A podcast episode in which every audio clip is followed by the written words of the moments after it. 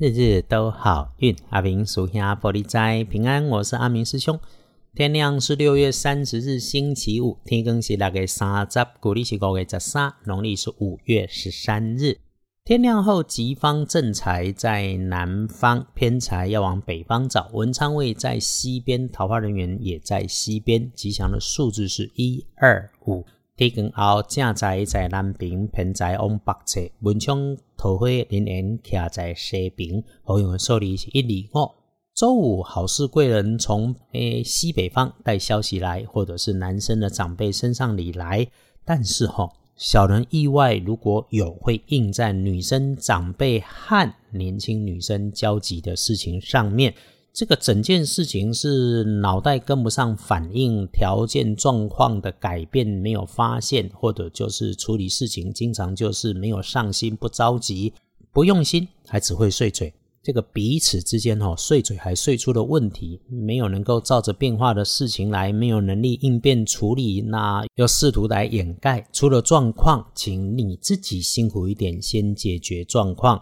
如果有要事先防范。如果身边这种状态发生，你别冲动，别发脾气，先控制好自己的嘴。依然不变的是理直气和处理事情先。最后还是建议要感恩呐，要心平气顺，谢谢所有的事情你能够协助来圆满，这个一定不容易，所以才说要提醒。毕竟哈，和已经有立场的人争对错，是在浪费自己的生命。多做主逼，继续提醒。日运其实也没有那么不好，顺缘随缘的处理手边的事情，无法马上处理的琐碎事就先放下。尤其哈，工作是工作，一定会做完，持续前进就是，别找自己的不痛快。师兄常说有法就有破，万变不离五行。我们来挑善用开运的颜色补运是黄色，稻草黄。不建议搭配使用的。书上推出来的是深黑色。隶书通证上面禁忌的提醒没有，还真的没有呢。所以凡事基本都能够处理。就刚刚的提醒，也就是提醒，别自己吓自己先。对大家来说，拜拜祈福、许愿、签约交易加分，没问题。出门旅行也能够加分，就是不走官司，不兴诉讼，别上脾气，与人为善。那个运势想要再加分，就来一个逢人遇上了，多说好话，多赞美，多感谢。感恩的心是柔软的，这个力量很神奇啊！连现代的量子科学都能够来验证它。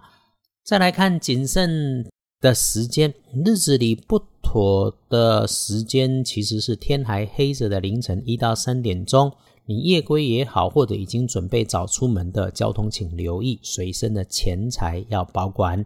午前好过午后，下午茶的三到五点钟倒是可以安排点事情来做，可以运用阿明师兄的提醒，只有见好就收，搞定了事情就早早离开，一次只处理一件事，不出头不张扬，多听少开口。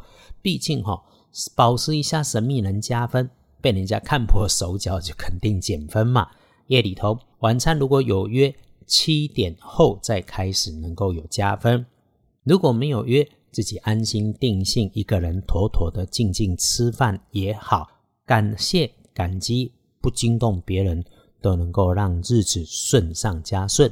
一整天里头，基本上不会有麻烦事啦。真遇上不如预期琐碎反复的事情，就是处理它，别给自己找麻烦，自己吓自己，终究是能够把问题解决的。告诉自己正在处理的就是生活，是事情，是修行自己的机会，都是日常。